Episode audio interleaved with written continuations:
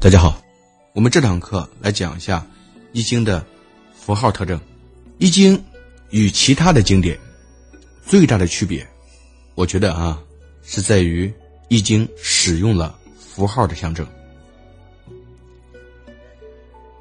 易经》的整个的智慧体系，其实就是表现在使用了符号的象征上。你看，有符号一词，有记号一词，请大家记住符号。不同于记号，我们可以举例啊来说明。比如说，我们过马路时看到绿灯，可以通过，这叫什么呀？这叫记号。比如说，我们看到自己国家的国旗被别人拿来烧了，就会感到愤怒。举例，有很多。世界各地的啊反美的人群，啊有时候会拿着美国国旗在烧，所以美国人民啊就看了很愤怒，很生气。那么他们为什么生气呢？你只不过烧的一块布而已，为什么生气？其实那已经不是普通的布了。一旦画上某些符号以后，这个布它就代表了国家。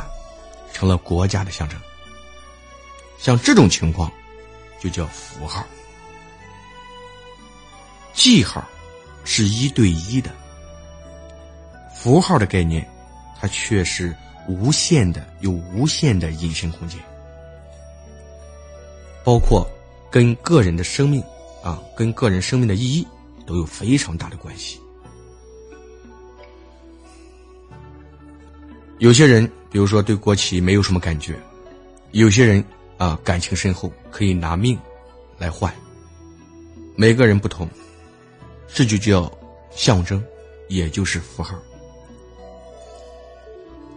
在易经中，就是有这么一套象征系统。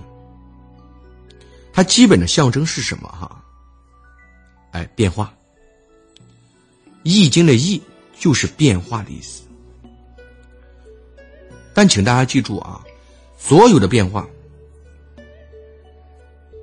一定有两个基本元素组成，就是变化一定有变化的主动力，变化一定有变化的受动力。那么在《易经》中讲，主动力它就被称为阳爻，啊，它的符号呢是一条横线，中间是连续不断的啊，画一条横线。那么爻，阳爻的爻字啊，以前给大家讲过啊，两个叉组合，上下叉的组合，爻就是变，就是教，就是效法的意思。所以阳爻这条线，它就效仿了宇宙中的主动力。但是，只有主动力还是不够的，还缺什么呀？受动力。否则，主动力一下子就没有了。因此，我们需要把受动力把它接过来发展，也就是所谓的阴爻。它的符号呢是有一条横线，中间是断裂的。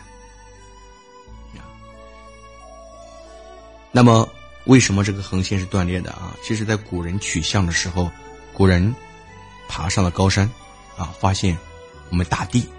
阴柔之美的大地是被河流啊、沟渠啊、房屋啊等等是断开的，所以用中间的断裂代表的阴爻，阳爻代表主动力，阴爻代表受动力。宇宙就是靠这两种力的配合。构成了宇宙万物的变化，所以对整个人类的历史来说，这都是非常伟大的发明。那么我们现在有很大的活动呀，或很多著名的品牌都希望啊弄一个 logo 来代表，这就是易经开始用阴阳来代表宇宙万事万物变化的出发点。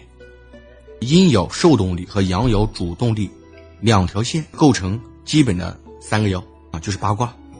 六十四卦就是再翻一倍，八八六十四。这是我们最简单的啊数字计算。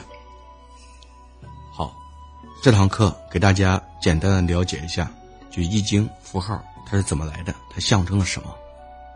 我们下堂微课再见。